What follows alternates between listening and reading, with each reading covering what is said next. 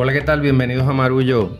Hoy saludándolos desde Mareja de Estudio eh, en compañía de Ana Teresa Toro y Silverio Pérez y una invitada muy especial.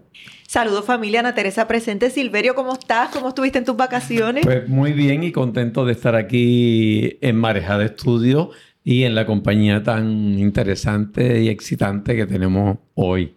Estamos, estamos todos como emocionados. Hace Presenta tiempo a la que invitada. No. Eso, eso, no se, no se pueden aguantar. Bueno, hoy tenen, tengo la suerte de tener, eh, aquí tenemos la suerte de tener en Marullo a alguien con quien siempre me confunden y con quien, por quien nunca pido vuelta, eh, porque que me, que me confundan con, con esta persona por la sonoridad de nuestros nombres es, es para mí un honor muy grande. Es una mujer que admiro, una persona que ha estado, eh, ha sido una voz eh, en, en las comunicaciones y en la esfera pública de nuestro país por mucho tiempo y ahora se está ya, se ha convertido en una voz en otro espacio más íntimo que es la literatura. Bienvenida Ada Torres Toro. Eh. ¡Qué emoción! ¡Qué emoción estar Bienvenida. aquí! Gracias, yo me siento tan honrada y quiero que sepan que yo me he preparado para estar aquí con ustedes como cuando estaba en la universidad con libros, notas, mira cómo buen estudiante, o sea, porque estar con ustedes tres aquí no es estar con, con cualquier gente, así que me siento honrada y, y de verdad un millón de gracias por la invitación. Qué bueno. Claro que sí. Pues gracias por venir y obviamente queremos hablar de tu novela Amores Innecesarios, eh, una obra que, que además de estar ya entre las más vendidas, la más vendida, el libro 787, eh, yo creo que el país está hambriento de narradoras, de voces, de, de mujeres que cuenten y narren episodios de la ficción, pero que rozan tanto con la realidad y, y quiero que hablemos mucho en detalle de eso, pero como Marullo es Marullo, tenemos que agarrar primero lo que nos trae la ola y, que formes parte de esta conversación. Y lo que trae la ola hoy, eh, obviamente es parte de una noticia más grande. Sabemos que en las pasadas semanas eh, servidores públicos de, de- distintos, de distintas áreas han estado eh, alzando su voz particularmente y con particular fuerza eh, los maestros y maestras de Puerto Rico. Y pocos minutos antes de comenzar a grabar este podcast, se anuncia, el gobierno anuncia que con fondos de emergencia van a dar, eh, yo, no le llamaría aumento, porque eso todo forma parte de una narrativa, un estipendio mensual de mil dólares a los maestros, con la expectativa de que eventualmente eso se pueda supuestamente convertir en un... eh, en un salario eh, adecuado. Obviamente hay mucha letra pequeña ahí que iremos descubriendo en el transcurso de la semana, pero este mensaje viene acompañado de unas reacciones del gobierno, particularmente del gobernador Pierre Luisi, a eh, las peticiones y los reclamos de la gente en la calle. Y él responde, eh, al- así lo ha hecho también la secretaria de la gobernación eh, en otros momentos, diciendo, bueno, a ti nadie te obliga a ser bombero, a ti nadie te obliga a ser maestro, por ejemplo, a ti nadie te obliga a tener la profesión que tienes y si esa es la que tienes y ese es el salario, como quien dice, es culpa tuya ¿Verdad con eso? brega con eso.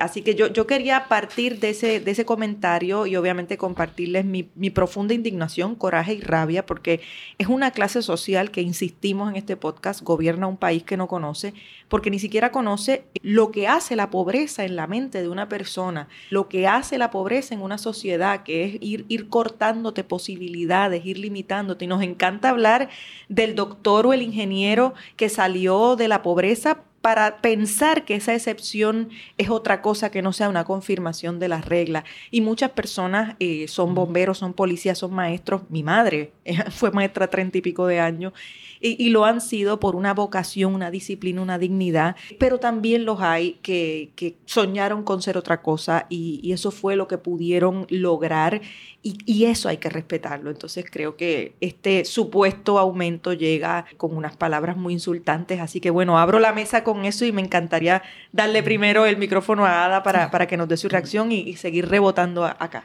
Pues mira, Ana y Pedro, Silverio y, todos los que escuchan este podcast maravilloso que yo personalmente nunca me pierdo.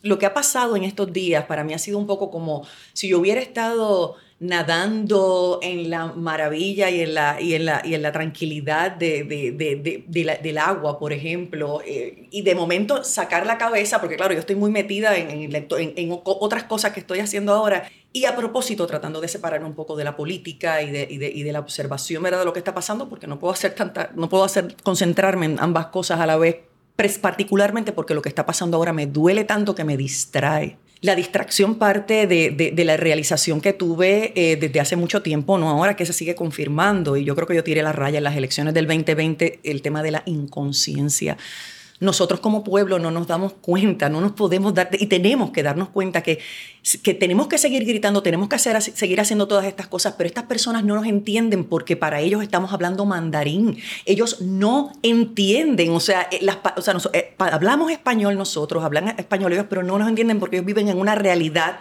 tan corta, tan, tan, tan separada, tan, tan, tan divorciada de lo que vive la gente en Puerto Rico. Y no tienen ni un catalejo, pero ni tan siquiera para atisbar, ni les interesa atisbar, que pues sencillamente no, se corta la comunicación, se corta la sensibilidad, y entonces tú ves un gobernador que dice una cosa como esa, y entonces como va reverberando y el eco, entonces no solamente se queda ahí, se queda en cómo reaccionamos nosotros en las redes, cómo reaccionan los medios de comunicación, poniendo gente a comentar que nos hiere todavía más porque hay que echarle sangre a la herida.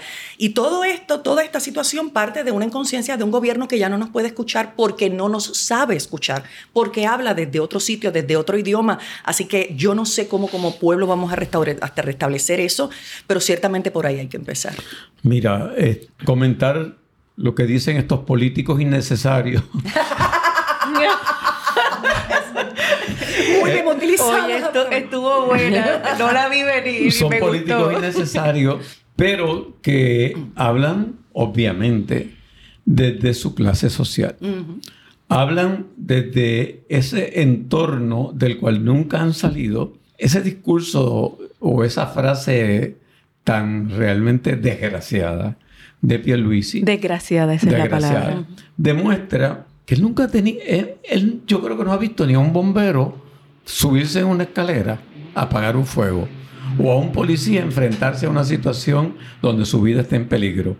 Eh, porque ese tipo de, de expresión demuestra una insensibilidad, porque obviamente nunca ha conocido lo que es vivir mes tras mes con el salario de un policía o de un bombero y entonces cuando los bomberos dicen, espérate, le vas a dar esto a los maestros, piensen en nosotros también. Y, y los policías lo dicen.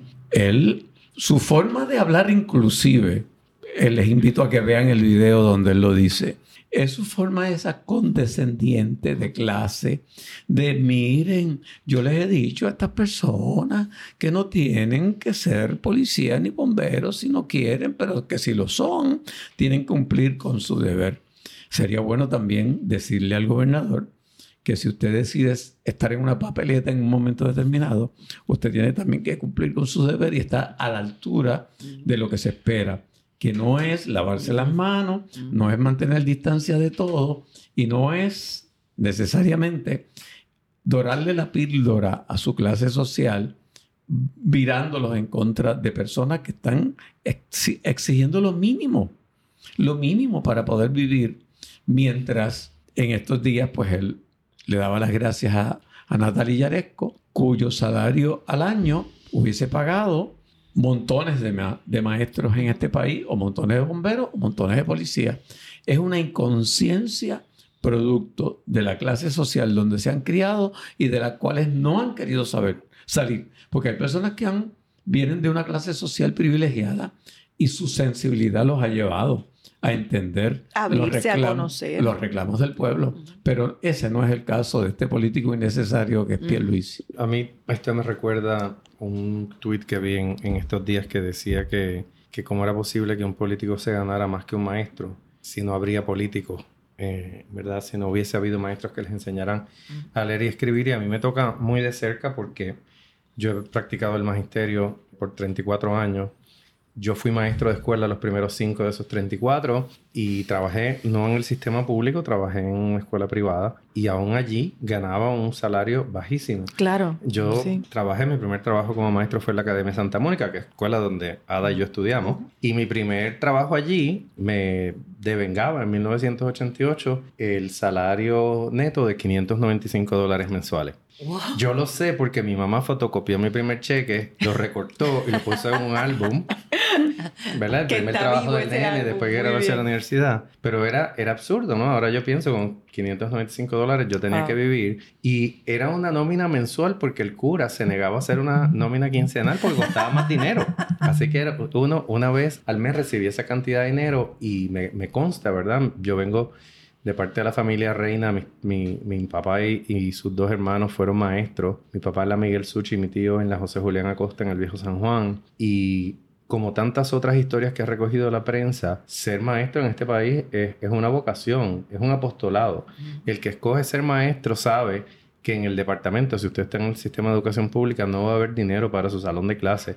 Yo ayer estaba eh, comprando en una tienda un detergente y delante de mí había una muchacha joven y cuando llega a la caja pone la canasta y empieza a sacar pintura de témpera, escarcha, pega y yo inmediatamente supe, esta es una maestra que está comprando materiales para su salón de clases. Entonces, Puerto Rico ha vivido muchos años con unos salarios de indigencia para su clase de maestros y maestras en este país y hace rato que se le debe justicia. Lo que hiere la sensibilidad es ver cómo los maestros hasta hace muy poco no cotizaban para el seguro social, los maestros dependían de un sistema de retiro que el gobierno echó a pérdida de distintas maneras, con emisiones de bonos dudosas y con un montón de transacciones que nos trajeron hasta aquí. Y como ustedes bien dicen, marca una, una diferencia enorme el escuchar a un gobernador que es incapaz de la empatía. Pero eso no solamente es un problema que- del que adolece él, adolece toda la clase política. Toda porque- la clase porque política. es- y es- todos, sí.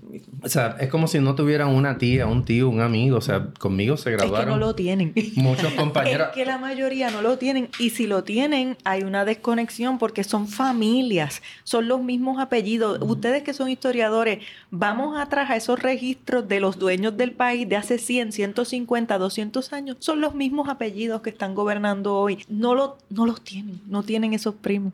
Y Es en verdad. consecuencia, tenemos una idea del sistema de educación pública, ¿verdad? Que es eh, la, realidad del sistema de educación pública, no solamente los salarios, ¿verdad? Pero, pero los maestros y las maestras que están comprometidos con la educación de, de sus niños hacen de todo, desde instalar un aire en el salón de clase con su dinero, hasta Pintar- pintarlo, hasta- una escuela. hasta Claro. mantenerlo. Y tenemos un resultado de eso. Y también tenemos el resultado de no pagarles dignamente y de que no sea una carrera que sirva para, para vivir con dignidad. Porque francamente lo que suscita todo esto, que es los múltiples empleos de un maestro que para poder sustentarse tiene que tener dos empleos adicionales, llama nuestra atención.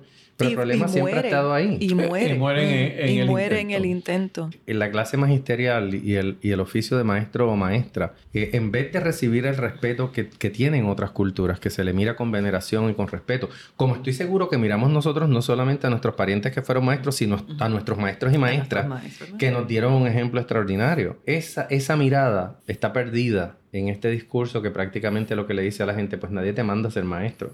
Sí, yo quiero añadir dos elementos más ahí, y es que por otro lado, los primos y los otros familiares que tendrían cerca, la mayoría pertenecen a la clase media, clase media alta, que tiene sus, sus hijos en colegios privados. Entonces, esta, este drama humano eh, tiene el rostro de la pobreza. Entonces hay una desconexión tan profunda y esa, esa clase media eh, alta, media media, que está en extinción, pero que todavía existe, no se siente convocada a, a- a esta lucha, no se siente convocada a que esto le interese y le afecte. O sea, todo el mundo sabe que aquí a un montón de niños y niñas que van a colegios privados, ¿cómo los asustan si sacan malas notas y se portan mal? Vas para, para la la escuela, escuela pública. pública. Y eso se dice aquí. Y sabemos lo, lo humillante, lo terrible, porque en las escuelas públicas, mi madre trabajó ahí toda la vida y yo la veía recibir los domingos gente para orientar mamás con niños de educación especial, las, las largas torres de papeles, de informes, los dichosos pay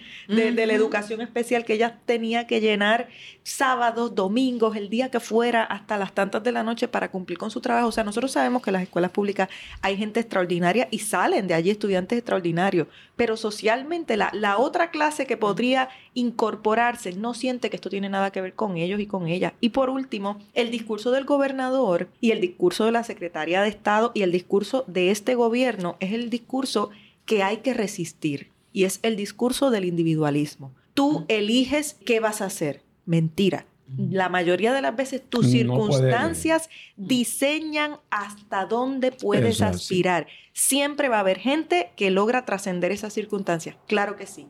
pero definitivamente, insisto, estas personas existen, las miramos, las celebramos, porque nos hacen creer la fantasía de que todos podremos trascender eso y no es verdad.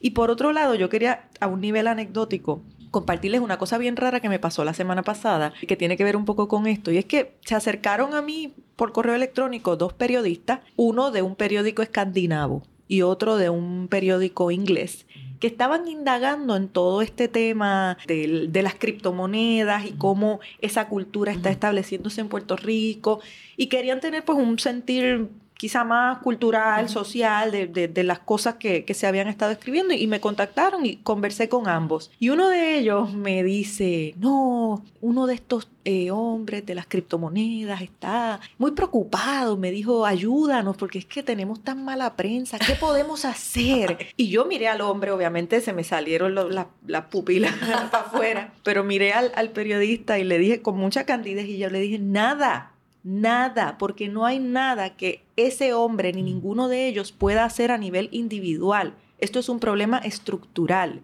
Estoy segura que ese tipo debe ser bien buena gente y yo me siento en la mesa con él y nos damos dos cervezas y terminamos siendo los mejores amigos. Pero estructuralmente, en términos de derechos, en términos del bienestar de mi país, esa persona no es mi amiga ni lo va a ser nunca porque pertenece a una estructura que me oprime y oprime a todos los que estamos aquí.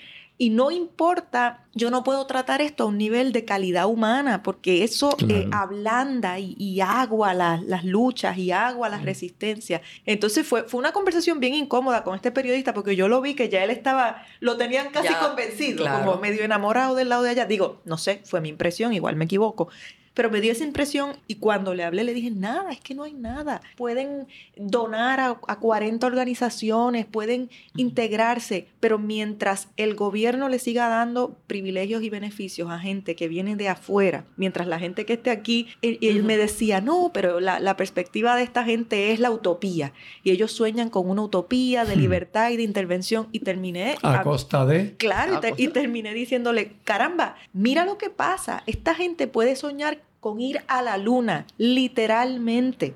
Aquí la gente pobre de este país no puede soñar ni con la cena de esta noche. Entonces a mí no me vengas a justificar las utopías de, de, de estos bolsillos. Es mi utopía. Exacto. yo estar tiradito en la playa, tener servicio doméstico, placas solares, una cisterna, un carro eléctrico y, no, tener que preocuparme una internet satelital de tal manera que yo haga mi pequeño bunker y sea mi utopía.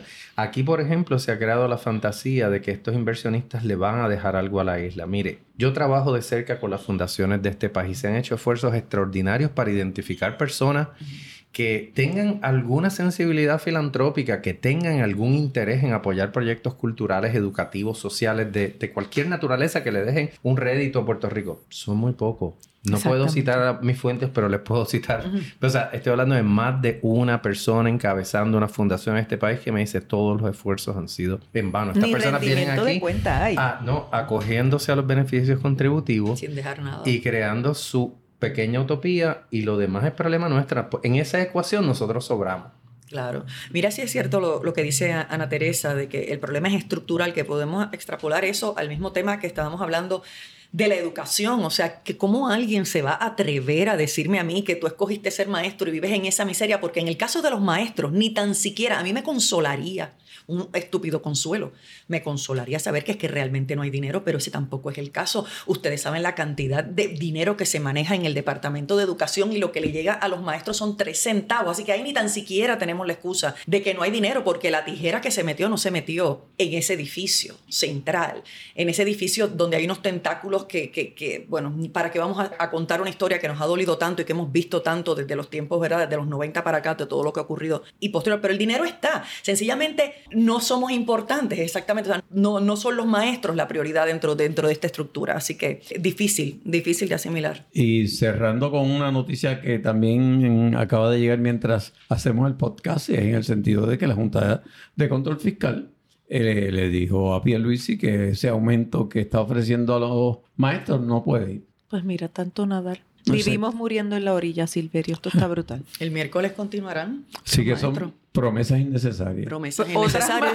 Otras más. Otras Oh, Dios mío, vamos a tener que hacer muchos hashtags con cosas innecesarias en este país.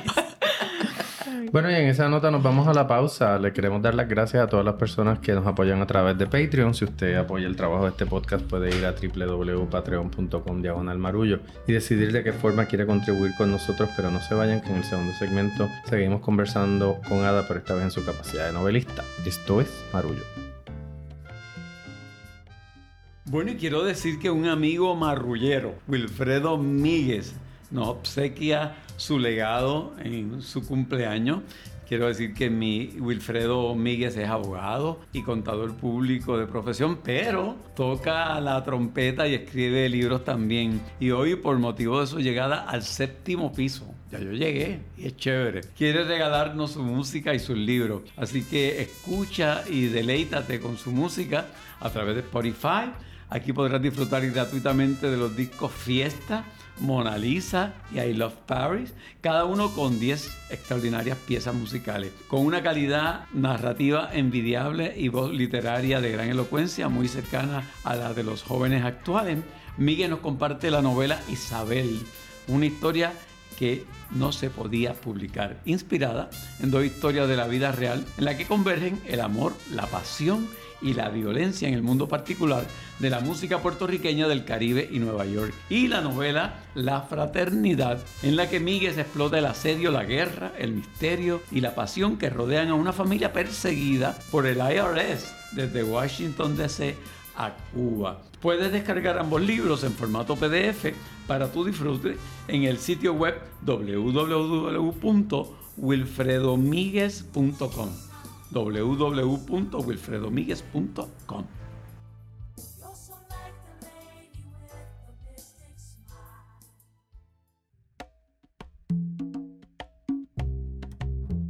Bueno, regresamos a Marullo y en esta ocasión pues pasamos del tema de los políticos innecesarios a los amores innecesarios, que es el título de la novela de Ada Torres que realmente ha hecho una entrada en el mundo literario en grande, con una novela que no solamente es enjundiosa en sus temas, sino que también eh, nos presenta una voz nueva dentro de la literatura que me parece que siempre es bienvenida, sobre todo cuando es una persona que ha tenido una trayectoria tan exitosa dentro del campo de las comunicaciones.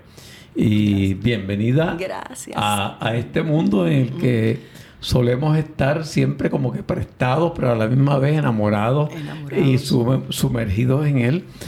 Yo quisiera tener el privilegio de, ya que la estoy presentando, hacer una primera pregunta. Adelante, por favor.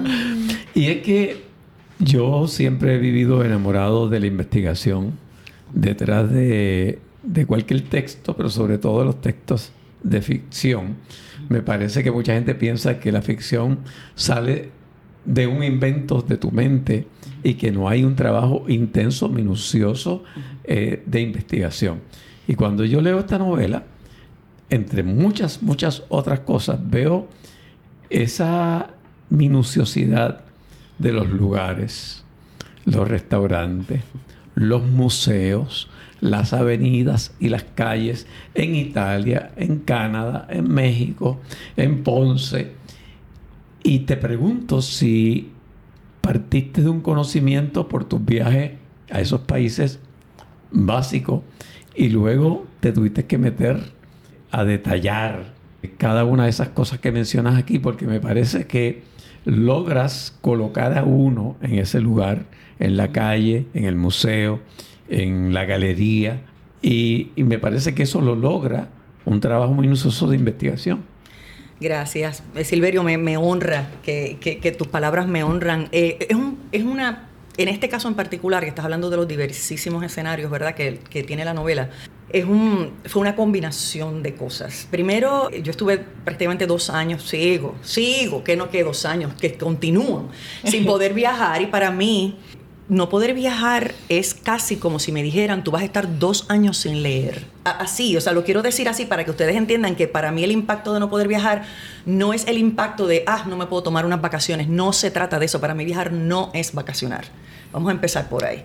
Ahí sí que este, a mí nos pasa lo mismo. Sí, exacto. Así que este, eh, eh, comienza, ¿verdad? Todo esto y cuando yo empiezo a escribir el libro, cuando yo intencional, o sea, le dije a quién fue que le dije a, la, querida Delvis Ortiz, le dije los otros días la internacionalidad intencional del libro. Yo me, literalmente, yo cerraba, yo escribo mucho durmiendo. Y déjame explicarte cómo sucede esto. Llego al país, ok, yo, yo, sé que, yo me sé que me toca escribir ahora de Italia o de Buenos Aires o de lo que sea. Y yo me he puesto eh, pensando en esto Dicho sea de paso, yo leí un libro sobre cómo dirigir los sueños, que es interesantísimo. Un día mm. podemos hablar de eso, de los sueños autodirigidos. Y bueno, pues me voy, y a veces me levantaba, a veces no. Durante un año me levantaba a las 3 y a las 4 de la mañana con la información que yo necesitaba y lo escribía ahí. Y lo escribía en un pequeño trance donde estaba un poco dormida y un poco despierta. Qué bien. Y mis, mis sentimientos y, y mis recuerdos eran tan pristinos porque no estaba en la distracción del trabajo, de la, del, del, del dom scrolling, de, la pandemia, estaba sencillamente en Italia. Yo recuerdo que hay, hay una parte donde Alda, la protagonista, está caminando a través de unas calles para llegar a un restaurante. Eso yo cerré los ojos y lo escribí porque yo hice ese recorrido. Ese recorrido lo hice yo, no mi madre. Restaurante de Trastevere.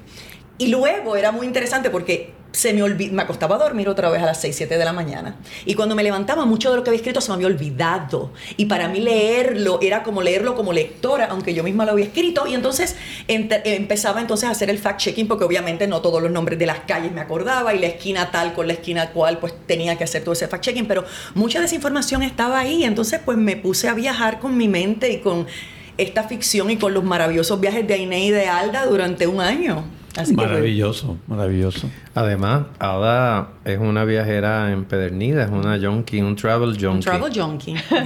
Cuando estuve leyendo la novela me, di cuenta que estaba haciendo un recorrido por sus lugares preferidos, por sus menús preferidos, uh. por sus vinos preferidos. Que de hecho, tú sabes que yo me convertí en una alcohólica, una alcohólica, este, sin, o sea, yo bebía vicaria a través de las, de, de las protagonistas porque yo creo que yo las puse a beber tanto porque como yo no bebo, como yo no bebo alcohol, pues, ay, pues déjame, entonces momento yo, mira, Alda cada, cada dos puertas tiene un martini en la mano. Así que comiendo y viviendo vicariamente a través de ellas y viajando y, haciéndolo todo. Y bebiendo barolo. Y bebiendo barolo y todas esas cosas. Yo creo que hasta ahí va a llegar. El día que yo regrese a Italia, yo me voy a tomar una copa de barolo, te lo voy a asegurar. Seguro que sí. Eso sí, eso sería ya de rito, una mm, cuestión de rito.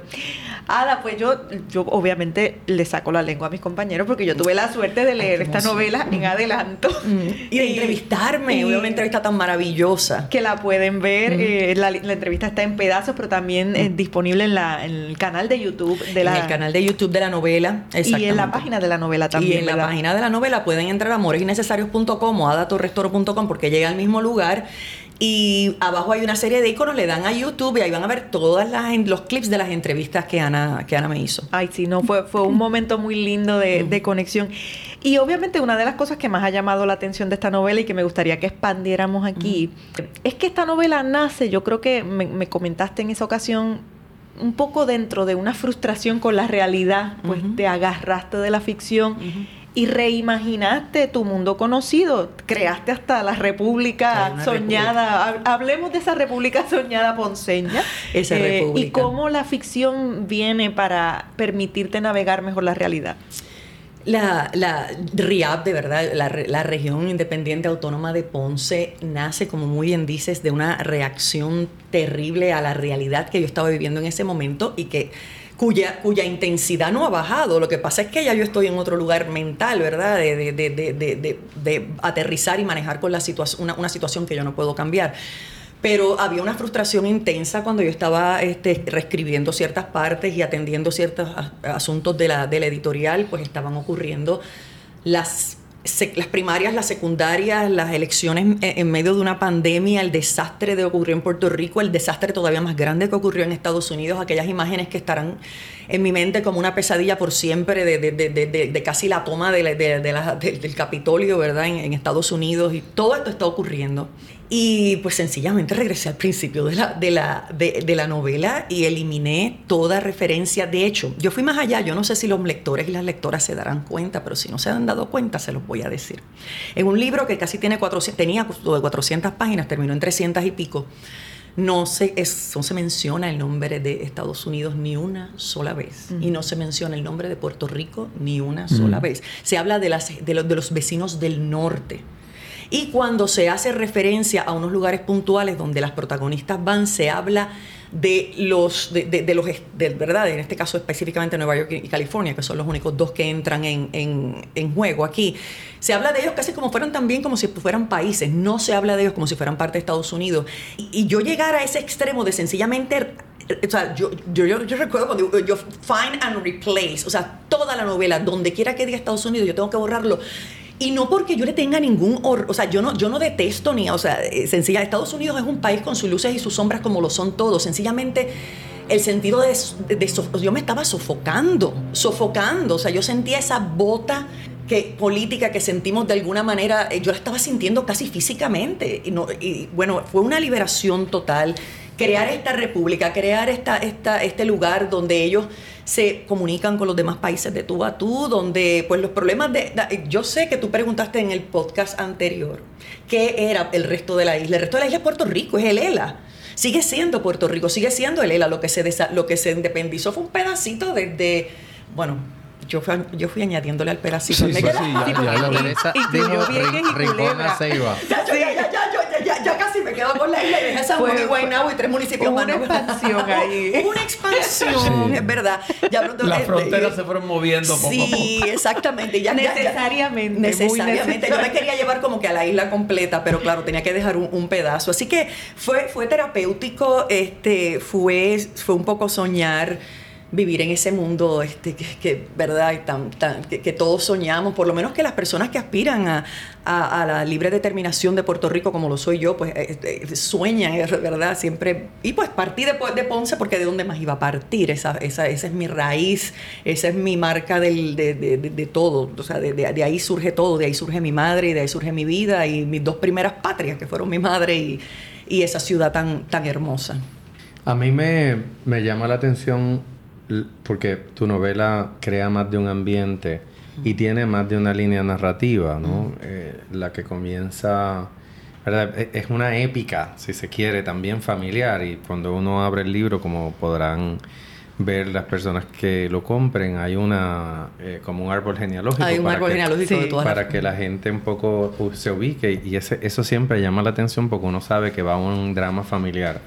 Pero en realidad el eje narrativo eh, descansa mucho sobre un personaje, que es Alda. Y quien tú has dicho que está fundamentado en tu mamá. Está, sí, está, mi, madre fue la musa de, es, la musa de Alda, es más, la diferencia es una letra.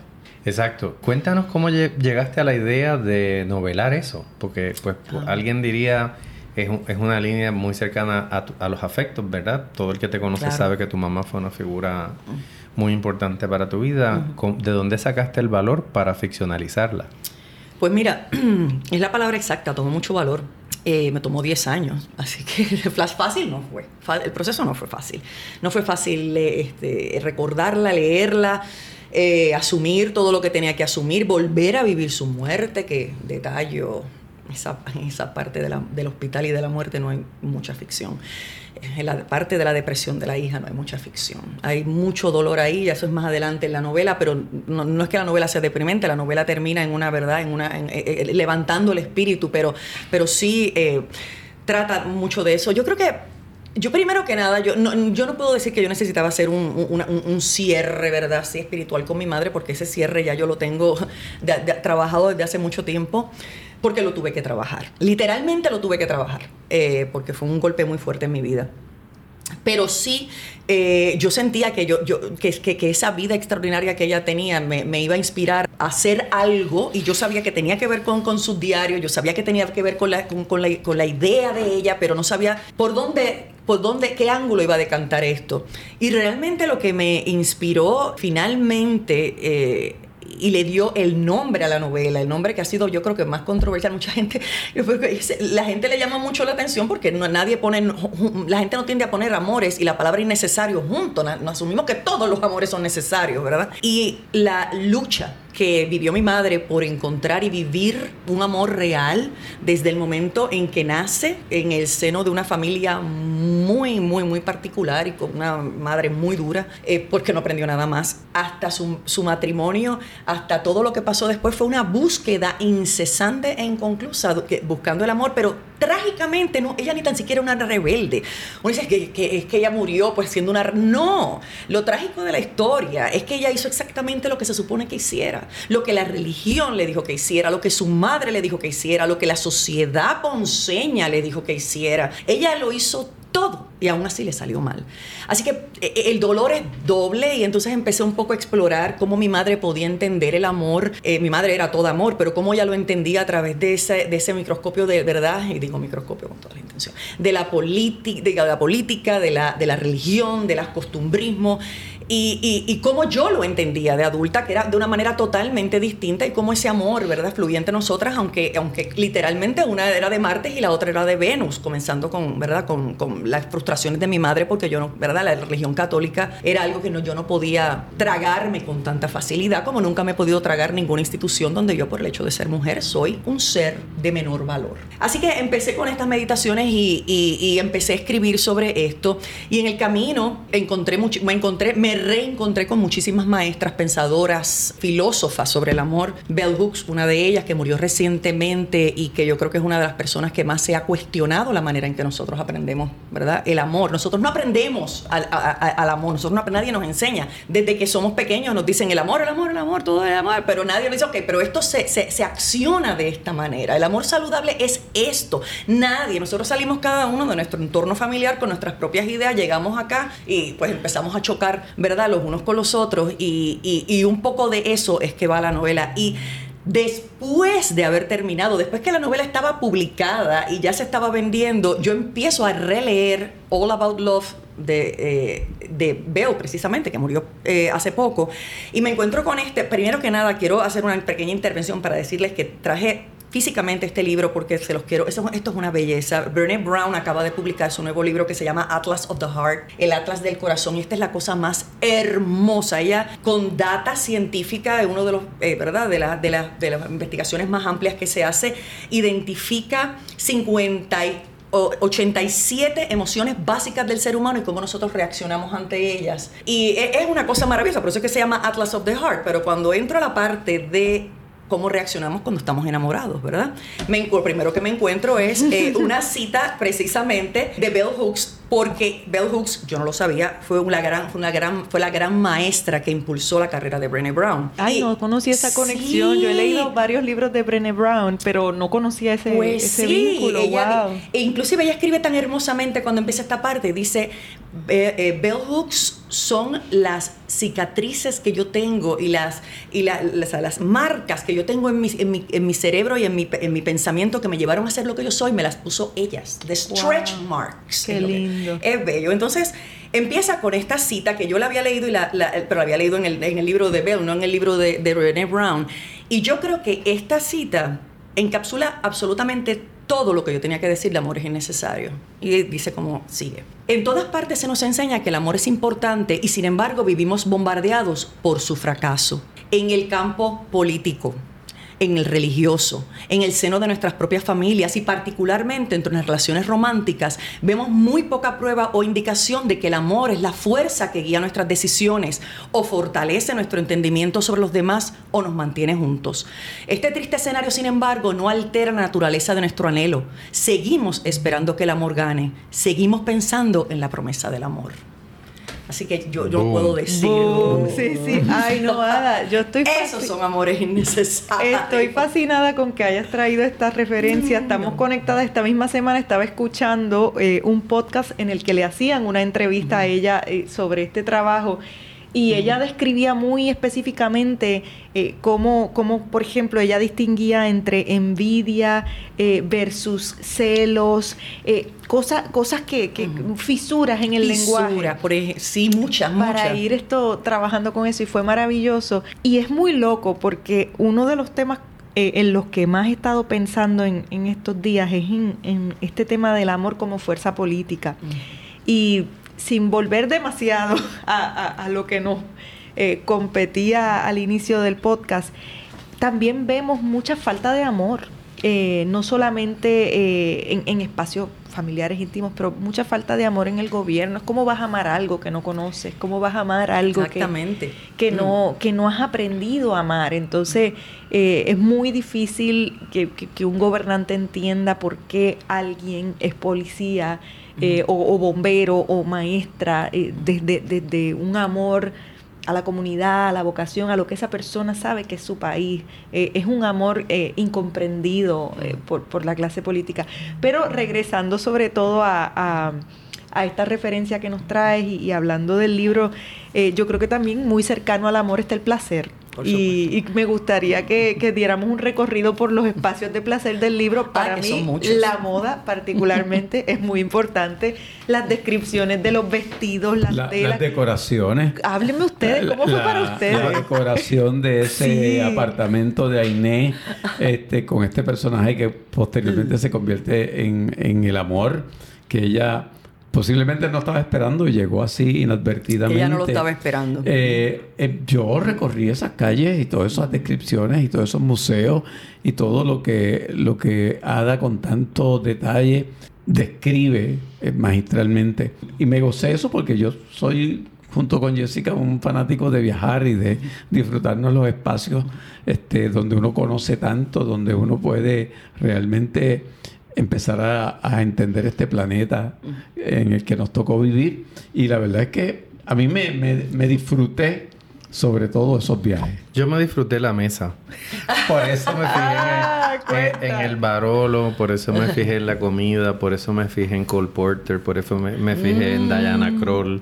O sea, todas las referencias al jazz, a la comida y al, al, vino y al licor, pues fueron... Hasta, con, hasta con chahuica, hasta con chahuica. Sí, es, importante porque dentro de, de verdad, de, toda la búsqueda del amor y todas las cosas tristes que pasan en la novela, estas mujeres tampoco, o sea, ellas, ellas se la pasan muy bien, como decía. ellas, sufren, pero exactas. O sea, antes muertas que sencillas. Entonces, pero también esa, yo utilicé la moda como también otra manera, otro lenguaje. O sea, cuando ellas se visten, se visten con intención.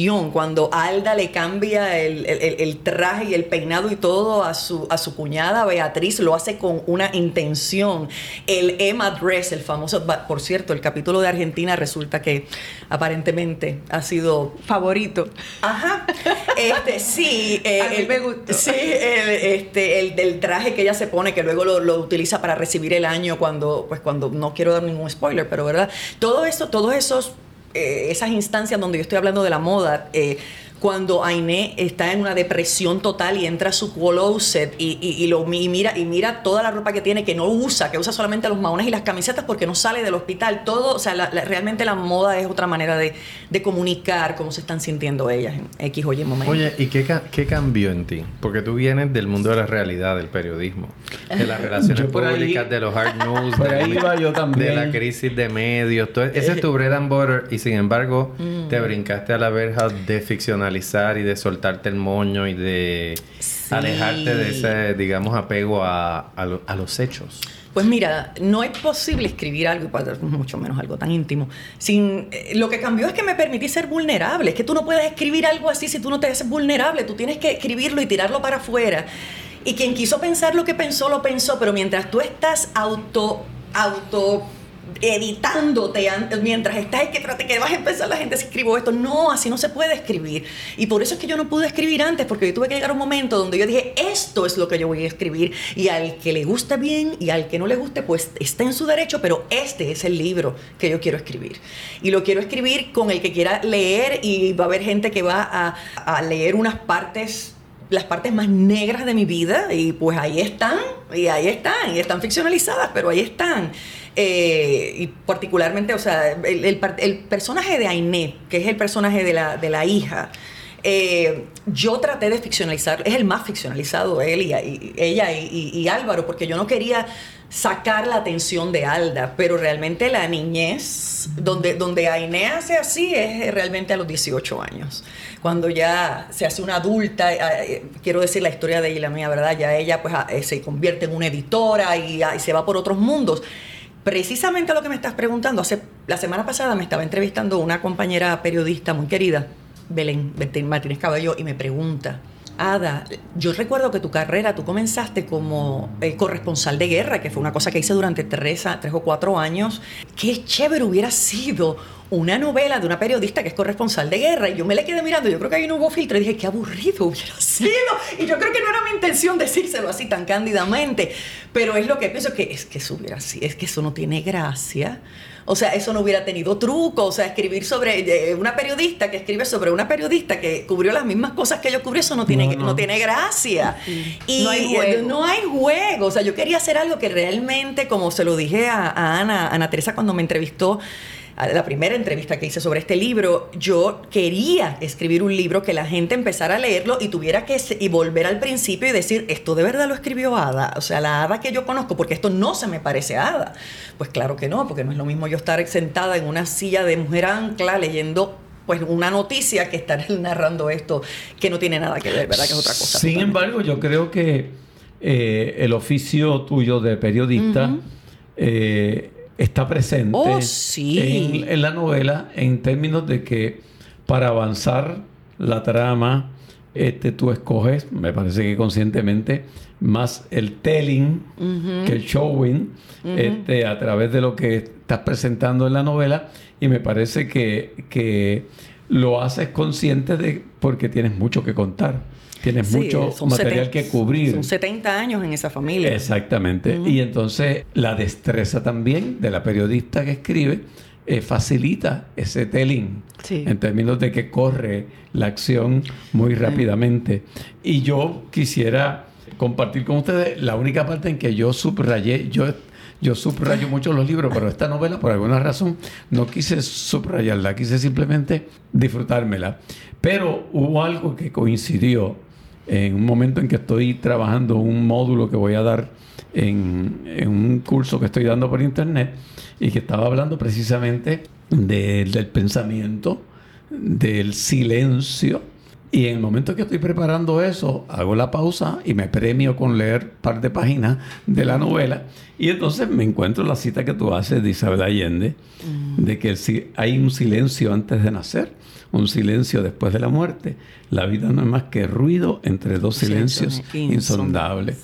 Y a mí esa frase me caló tan profundamente y tu comentario inmediato, que no lo voy a leer para que la gente lo lea, este, de tal forma que en el módulo que voy a, grabar precisamente más tarde hoy está esa frase que sacó maravilla. De, tu libro. Qué, bien. Sí, no, una, una cosita, una cosita más con todo este tema de las madres, que, que, que es muy, muy especial. Eh, ya habiendo pasado un tiempito más desde que la leí, sabes que los libros se te meten en el cuerpo y uno de vez en cuando en la memoria los visita oh, y visita esos personajes y visita ese lugar y hasta tiene pequeñas conversaciones mentales con ellos. Es, un delirio mm. muy lindo. Y en ese proceso a mí una de las cosas que más me enriqueció mi vida de esta mm. lectura fue, es algo que yo misma he experimentado con mi madre, que es mm. darme cuenta que tenemos, eh, digamos, formas de expresar nuestra espiritualidad muy distintas, anhelos, aspiraciones, mm. pasados, futuros, ideas muy distintas, pero hay un amor que trasciende todo eso. Que lo trasciende, que nada ve, que no ve diferencia. Y que uno encuentra esos puntos de conexión y, recordé yo, cuando, en, en mis veintipico, viví en el viejo San Juan allá abajo por la puntilla. Y a veces mi mamá venía a verme en el fin de semana y ella pues va a misa y yo pues la llevaba a la misa de de allí, de, de, de, ay Dios mío, de San Francisco, de, la, de, la, capillita.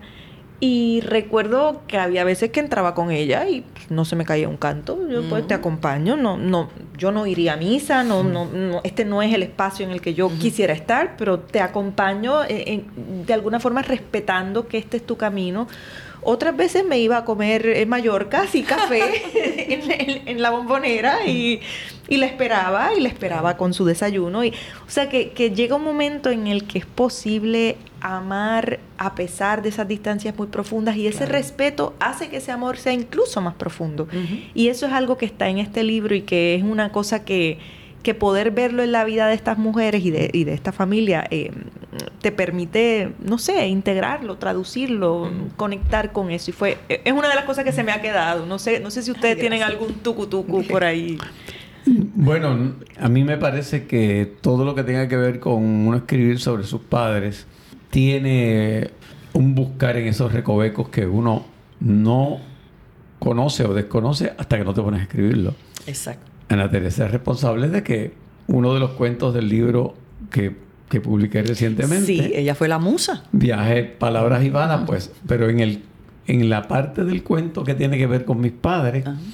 es ella la que me hace la sugerencia que yo acogí y obviamente eso mejoró dramáticamente ese cuento de nárralo des- a través de la voz de otra persona para que te puedas dar el permiso de sentir lo que cuando lo estás narrando como hijo posiblemente no lo puedes Wow. manifestar. Y fue una sugerencia muy sabia que hizo que ese cuento tomara una dimensión total y absolutamente distinta a como yo lo había escrito inicialmente. Y me parece que es un gran reto el, el uno ficcionar su relación de, de- con los padres, con, con el entorno. Me parece que, que es maravilloso y es sanador también. Y es sanador, definitivamente. Bueno, pues de verdad que ha sido un privilegio, un banquete escucharte, Ada. Gracias. Siempre Para mí. gozamos contigo, aprendemos contigo y yo espero que, que muy necesariamente nuestros podescuchas esto se den la oportunidad de, de entrar en este viaje, de ir a la, a la RIAP. Yo A la que RIAP. Van a querer ir a la RIAP y eh, a disfrutar esta novela Amores Innecesarios que Lo sabemos. consiguen, ¿verdad? En, en Libro siete- 787, ¿verdad? Sí, En, sí, en sí, sí. Amazon, en todas las librerías está en Amazon. Ah, y importante, ya está en versión digital, así ya, ya pueden bajarlo en Kindle. Y la página del libro, Eh, como el título. li- libro787.com. Ah, la- y del oh, es que está en- eh, ahí lo pueden conseguir en las librerías, lo pueden conseguir en Amazon eh, o sencillamente entrar a amoresinnecesarios.com y ahí están todos los enlaces eh, a los diferentes y lugares. el canal de YouTube. El canal de YouTube, se- sí, es que tuve que hacer. eh, eh, Este canal de YouTube dice- se llama Amores Innecesarios, pero debería llamarse Ana Teresa Toro.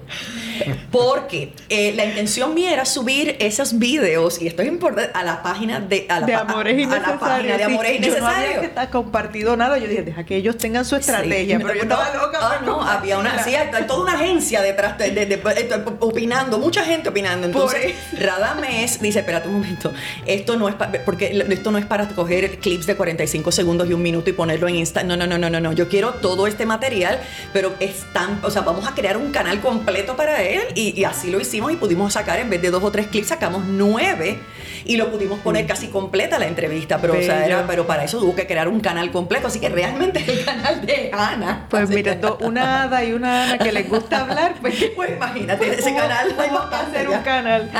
Hay que coger esos toros por los cuernos.